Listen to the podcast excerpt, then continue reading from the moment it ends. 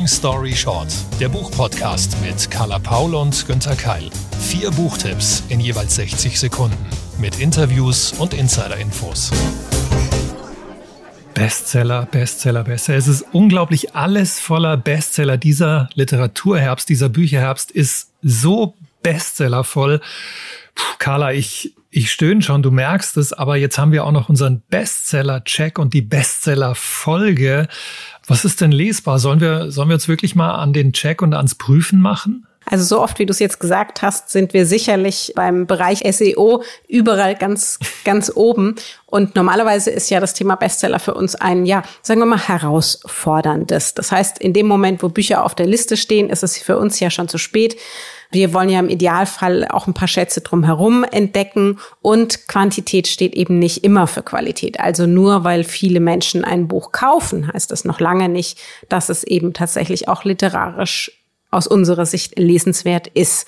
Das ist ein Problem. Und wir bekommen ganz oft Nachrichten von euch, ähm, ist dieses Buch ist so erfolgreich, darüber gibt es so einen Hype, was hältst du davon, ist das lesbar? Und deswegen haben wir uns eben vorgenommen, ab und zu unregelmäßig eine Bestsellerfolge einzuschieben, wo wir euch Lesenswertes von den Listen vorstellen. Sozusagen unser Pick-off, Best-of. genau. Ich mache das auch gerne, um eigene Vorurteile abzubauen im Idealfall. Also gehen wir es einfach mal an. Jeder von uns drei Bestseller. Ich beginne mit Dörte Hansen zur See, erschienen bei Penguin, 60 Sekunden, Long Story Short. Hier ist überall Salz. In der Luft, in den Böden, im Autolack. Und hier gelten eigene Naturgesetze.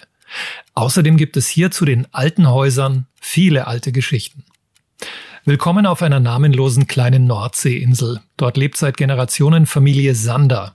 Aktuell hat sie fünf Mitglieder, Mutter Hanne, Vater Jens und die drei längst erwachsenen Kinder Eske, Rigmar und Henrik.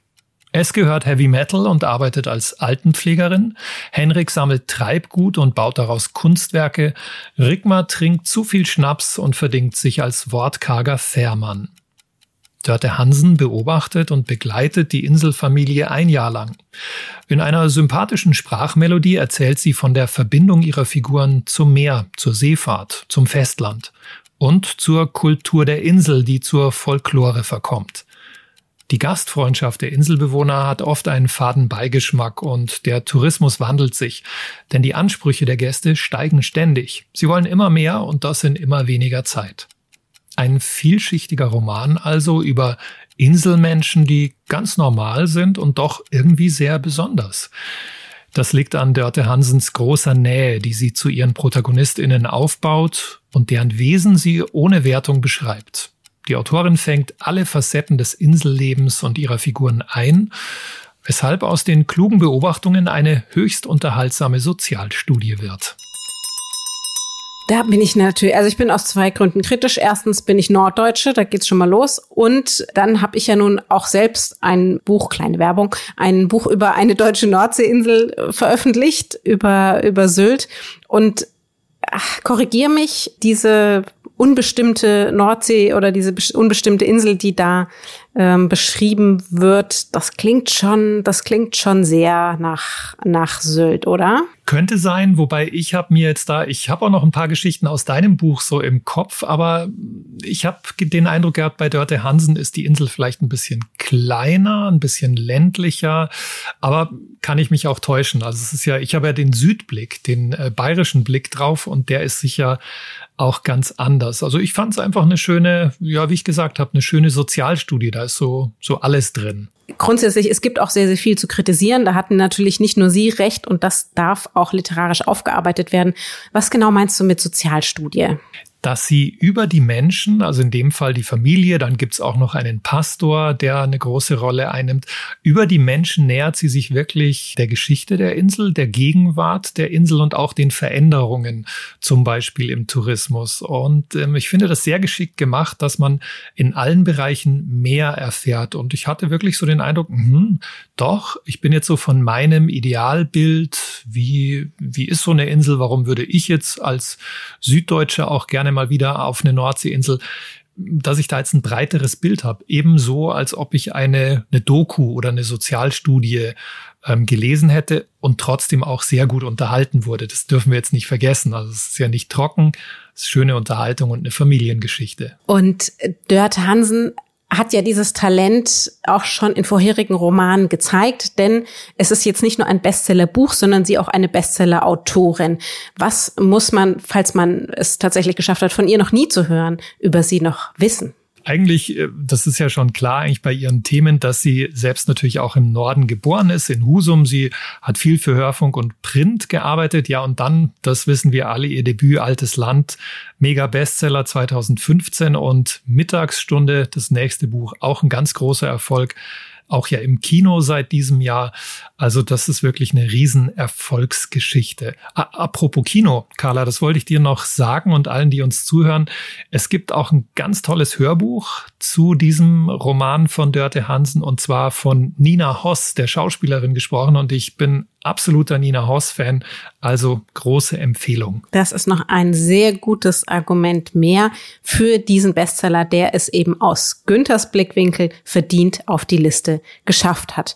Wir wechseln jetzt ein kleines Gegenprogramm zu meinem Bestseller, den ich ja trotz wegen der Liste empfehlenswert finde. Ganz anders kulturell, ganz anders klimatisch.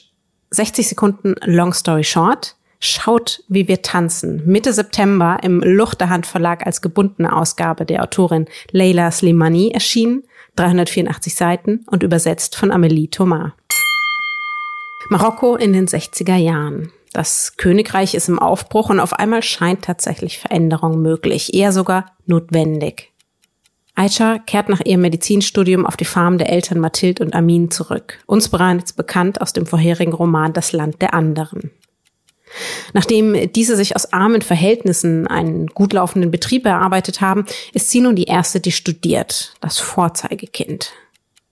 Sie lernt Medi kennen, einen linken Wirtschaftsstudenten, der die politische Basis des Landes in Frage stellt. Beide junge Menschen suchen sich in diesem verändernden Land ebenso Abgrenzung wie Bindung und sie finden einander.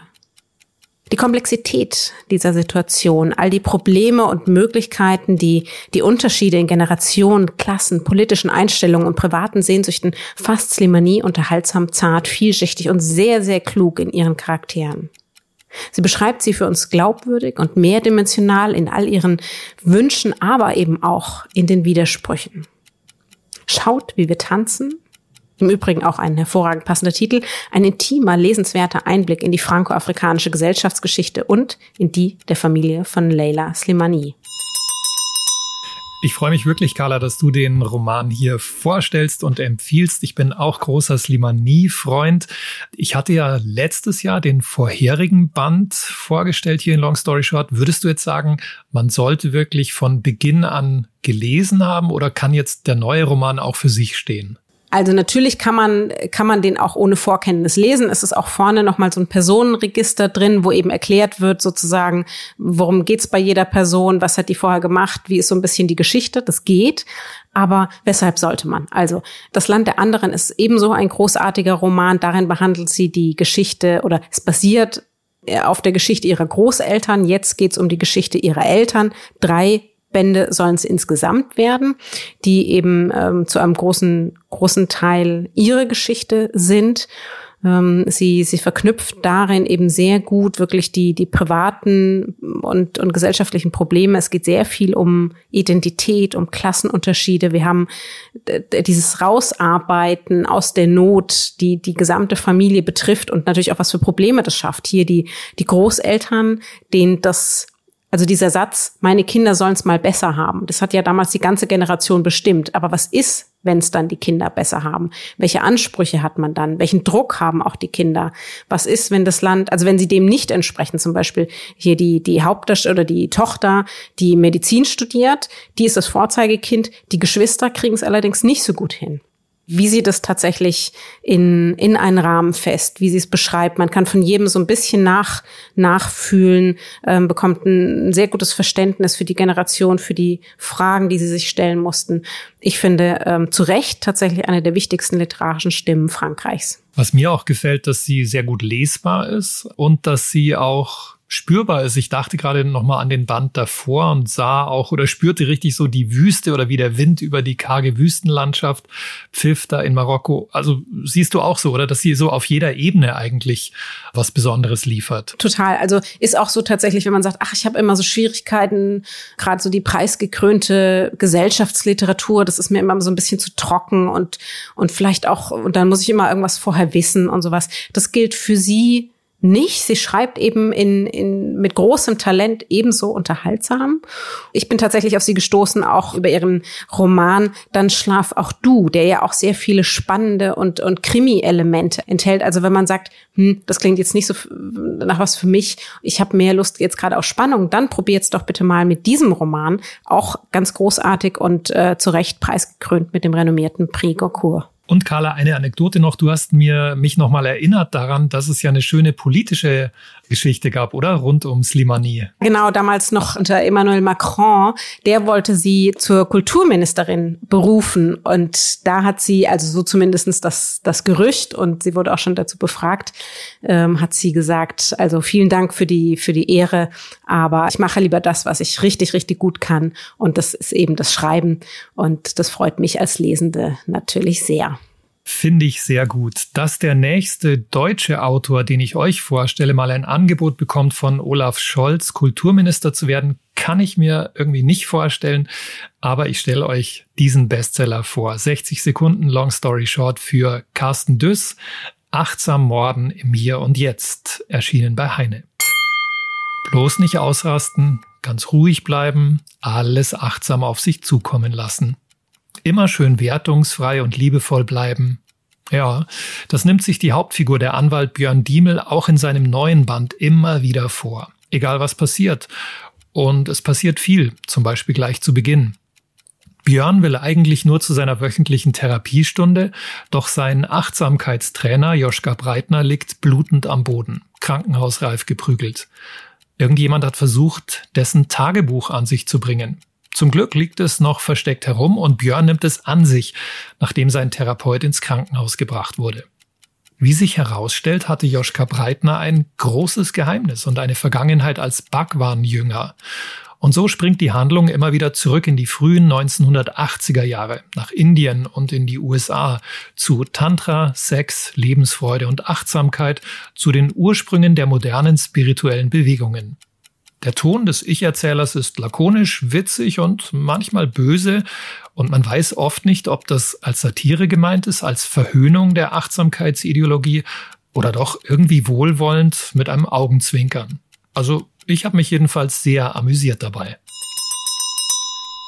Das gibt's ja nicht, dass du Carsten Düss mit seiner Reihe vorstellst. Ich hatte immer, oder ich kenne viele Menschen, mir inklusive, die große Vorurteile haben äh, gegenüber mhm. dieser Reihe und ähm, die immer so ein bisschen leicht arrogant zucken, wenn, wenn sie die sehen, weil ich auch immer dachte, okay, ist das nicht alles super albern und so ein bisschen Richtung Mario, Mario Barth Humor und, und, und wir haben da ja eigentlich so ein bisschen das gleiche Verständnis auch von, von Humor und, und, und ja auch oft schwarzem Witz, ähm, den wir gerne, den wir gerne mögen.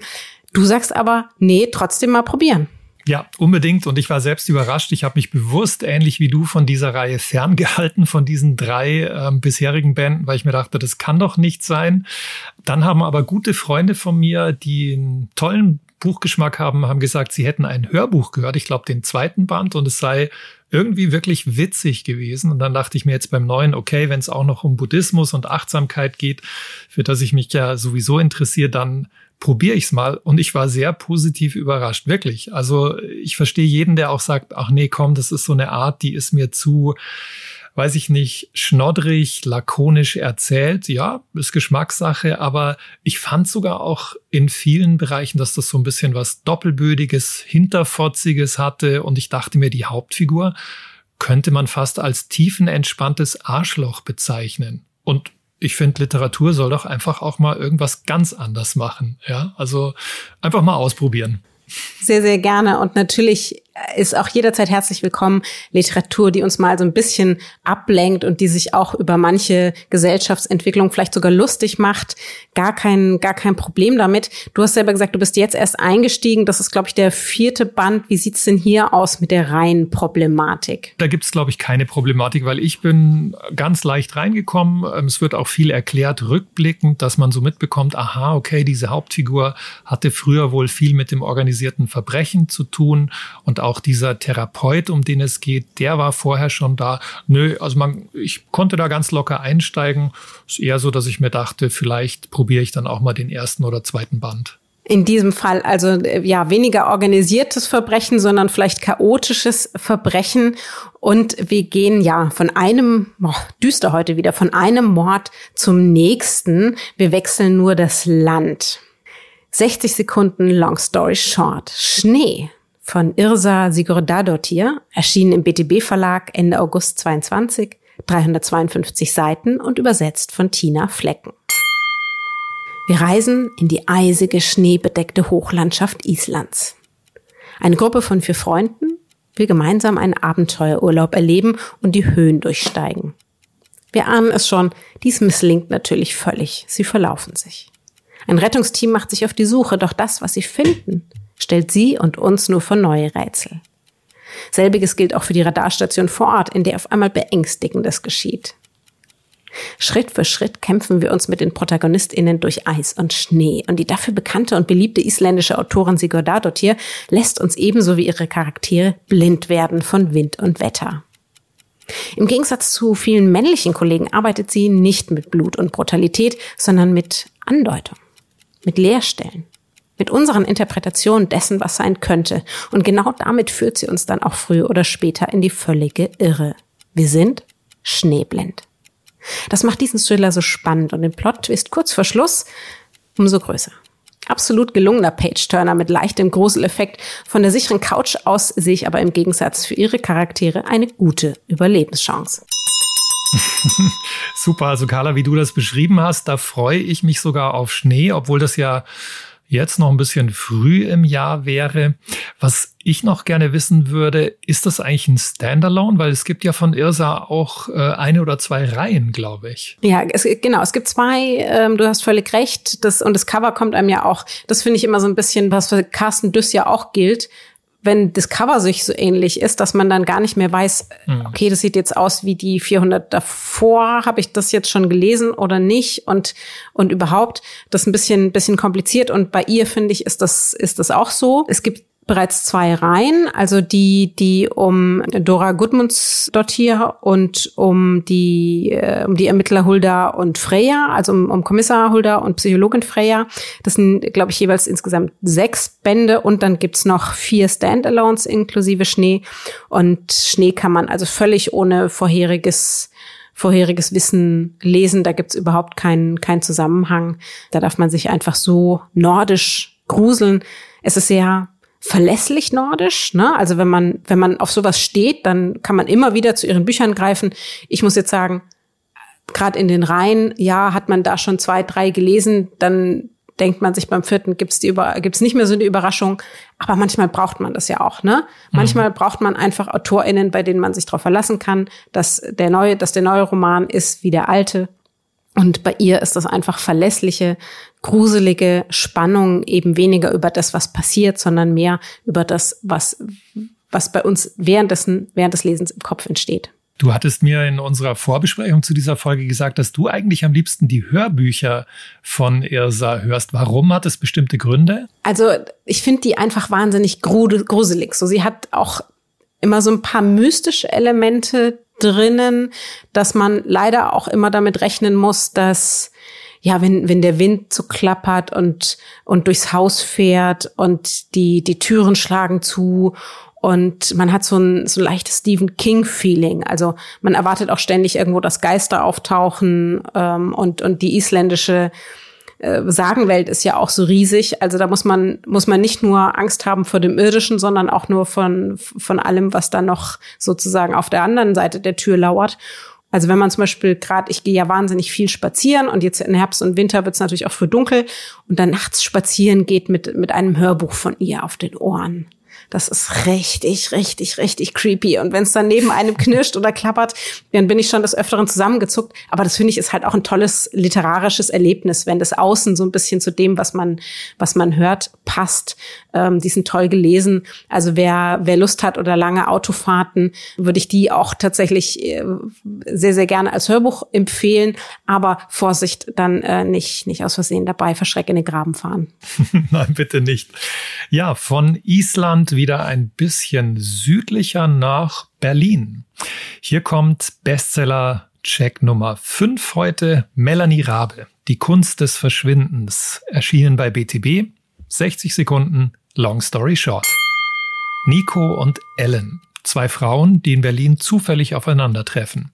Die eine ist eine junge Fotografin, die andere eine prominente Schauspielerin. Sie kaufen im gleichen Späti ein, stellen fest, dass sie Nachbarinnen sind, spazieren schließlich zusammen durch die Stadt und spüren eine besondere Verbindung. Warum eigentlich? Sie leben doch in komplett anderen Welten. Doch da ist eine unheimliche Nähe, die sie sich nicht erklären können. Melanie Rabe erzählt aus wechselnden Perspektiven von Nico und Ellen. Als Ich-Erzählerinnen berichten diese von ihren Erlebnissen und mehrere Parallelen werden deutlich. Sie sind genauso alt, haben das gleiche Sternzeichen und in ihrer Vergangenheit scheinen dunkle Geheimnisse zu liegen. Außerdem machen beide in Berlin auf der Straße Gewalterfahrungen. Ellen wehrt sich gegen aufdringliche Typen mit einem Schlag und Nico greift in eine Schlägerei ein. Dann ist Ellen plötzlich verschwunden und Nico macht sich auf die Suche nach ihr. Denn Ellen scheint irgendetwas über den Tod ihrer Mutter zu wissen. Melanie Rabe hat ihren Rätselroman gekonnt konstruiert und ihre klare, leichte Sprache erzeugt einen Sog. Eine Geschichte, in der auch ein Gehirntumor, Lost Places, ein Selbstmord und ein Detektiv vorkommen. Und doch ist es kein typischer Thriller. Du sagst, es ist ein ist das ein neues Genre, das wir hier aufmachen, ein Rätselroman. also man muss ja erstmal sagen, das, was, was eben Irsa Sigurðardóttir für, für Island ist, ist ja eigentlich, kann man schon so ein bisschen so sagen, Melanie Rabe mit ihren ersten Romanen für Deutschland. Sie ist sozusagen die, die Krimi-Königin. Und das scheint doch jetzt aber auch wieder ganz klar in, in diese Richtung zu, zu gehen ein, ein Gehirntumor, Lost Places, ein Selbstmord, ein Detektiv. Äh, da ist ja, ist ja ganz schön viel drin. Das klingt alles sehr spannend vor allen Dingen. Ja, das schon, aber ich finde, das ist kein typischer Thriller. Nee, das ist schon ein Unterschied zu ihren anderen Genre-Romanen. Da versucht sie wirklich, sich so auf diese Ebene zwischen den beiden jungen Frauen zu begeben und die auszuloten. Ja, dann gibt's eben diese Thriller-Elemente oder Spannungsmomente. Aber grundsätzlich ist das, finde ich, was anderes. Und das hat mir auch gut daran gefallen ist ja auch vom Cover her ganz anders aufgemacht sozusagen als, als ihre Erstlinge. Du würdest aber sagen, wenn wir jetzt mal, wir, wir tun jetzt mal so, als ob wir Algorithmus sind, wer die ersten Romane von Melanie Rabe mochte, mochte auch die Kunst des Verschwindens. ja, durchaus. Ja, da ist vielleicht ein bisschen weniger Nervenkitzel und Grusel dabei, aber dafür mehr so dieses Leben, das Wechselspiel der Perspektiven und ähm, du hast ja auch noch mal so ein bisschen ironisch aufgezählt, was ich so alles gesagt habe, was drin ist. Und ja, man kann schon auch, ich habe mir manchmal auch gedacht, ist das jetzt zu konstruiert? Und dann dachte ich mir, hm, wenn ich so überlegt habe, wie was ich in, in der Realität in diesem Jahr so manchmal erlebt habe, dachte ich mir, nö, eigentlich, also die Fiktion ist in der Regel doch nur irgendwie ein Abklatsch des Lebens und das Leben kommt einem ja auch oft konstruiert vor oder man glaubt es nicht, was alles passieren kann. Also ich fand's gut in diesem Fall auch, und das muss man sagen, wir nehmen diese Folge ja auf, da hast du den Roman natürlich längst gelesen, er ist aber in dem Moment noch nicht erschienen. Und wir gehen aber natürlich ähm, davon aus, weil wir natürlich Melanie Rabe und auch ihre große Beliebtheit kennen. Und sie ist ja Bestseller-Autorin, davon aus, dass dieser Titel auch auf der Liste landen wird und wie Günter Keil eben sagt, verdient. Genau. Es gibt übrigens auch eine Hörbuchfassung davon, ist im Hörverlag erschienen. Zehn Stunden, drei Schauspielerinnen. Und Carla, du hast jetzt sogar nicht nur eine Hörbuchvariante, sondern du stellst das Hörbuch vor. Tatsächlich, das habe ich als Hörbuch gehört und finde es, ihr ahnt es, sonst hätte ich es nicht mitgebracht, ausgezeichnet.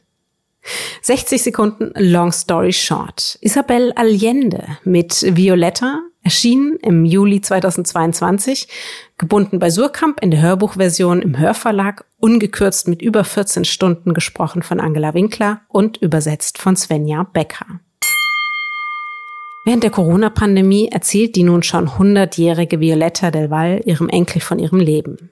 Sie erzählt in Briefen. Sie schreibt von ihrem Aufwachsen Anfang des vergangenen Jahrhunderts während der spanischen Grippe, als erstes von sechs Kindern. Auch die nun folgenden Jahrzehnte bleiben eine Herausforderung, der Violetta stets mutig, manchmal unbesonnen, aber stets mit offenem Herzen begegnet, den Unwägbarkeiten der Weltpolitik im Großen und den privaten Schicksalen im Kleinen. Allende macht, was sie seit vielen Jahren am besten kann. Sie verbindet in Violetta eine leidenschaftliche Lebensgeschichte, sie würzt sie, zugegeben mit einer Prise Kitsch und mit Politikkritik und verankert sie im Zeitgeschehen. Sie beschreibt sie klug, lebendig, farbenfroh und bringt uns von Anfang an die Charaktere so nah, dass wir sofort mit ihnen bangen, mit ihnen leiden und mit ihnen lieben. Violetta entwickelt sich vor unseren Augen. Sie wächst am Erlebten und so lassen wir sie nach diesem Roman zurück mit dem sicheren Gefühl, in ihre starke Freundin gefunden zu haben.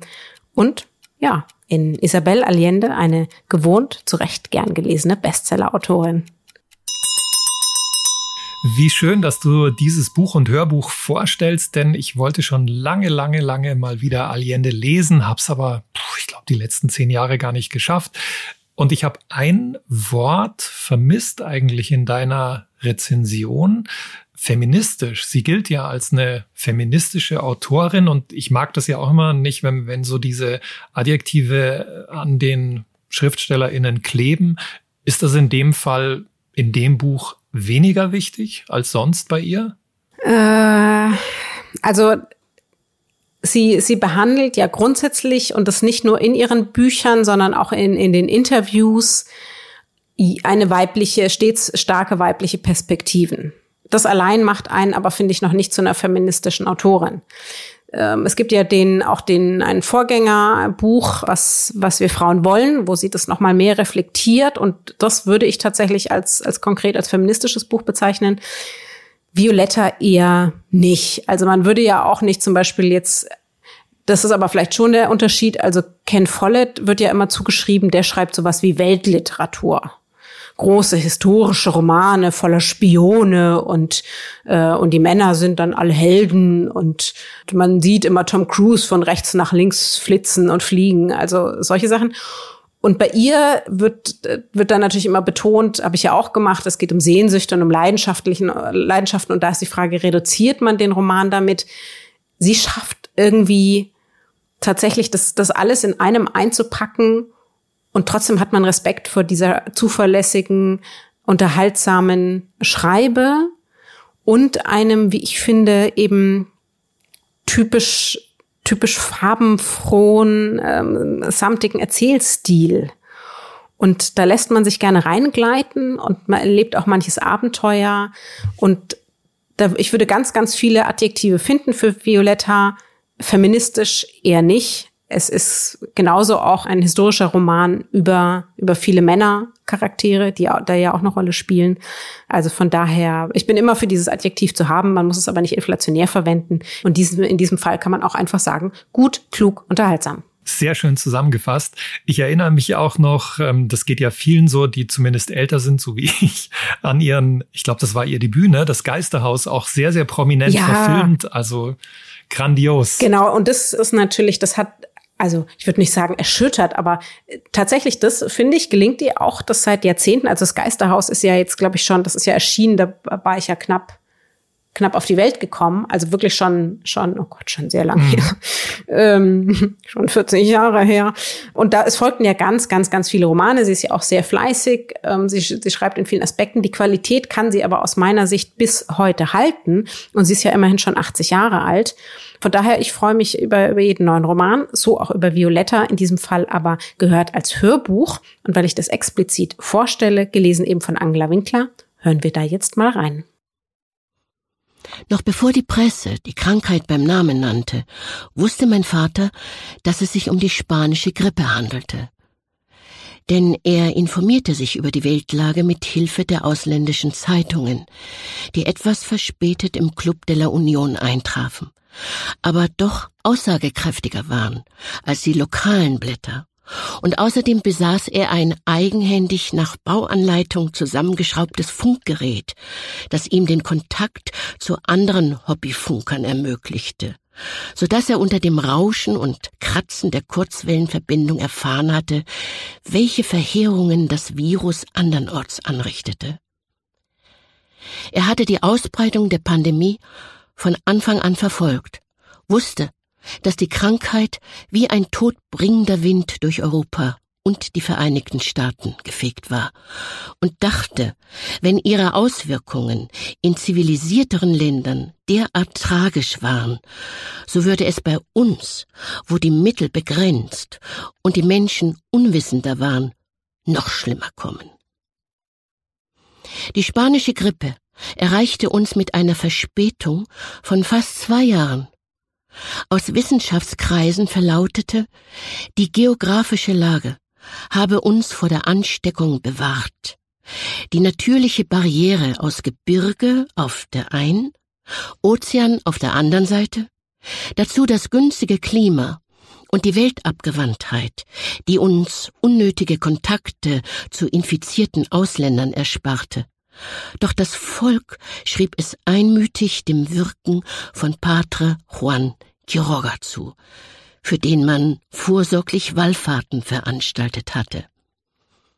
Da er bei Wundern für den Hausgebrauch jeden anderen aussticht, ist er der einzige Heilige, dessen Verehrung sich lohnt, auch wenn der Vatikan ihn bisher nicht kanonisiert hat.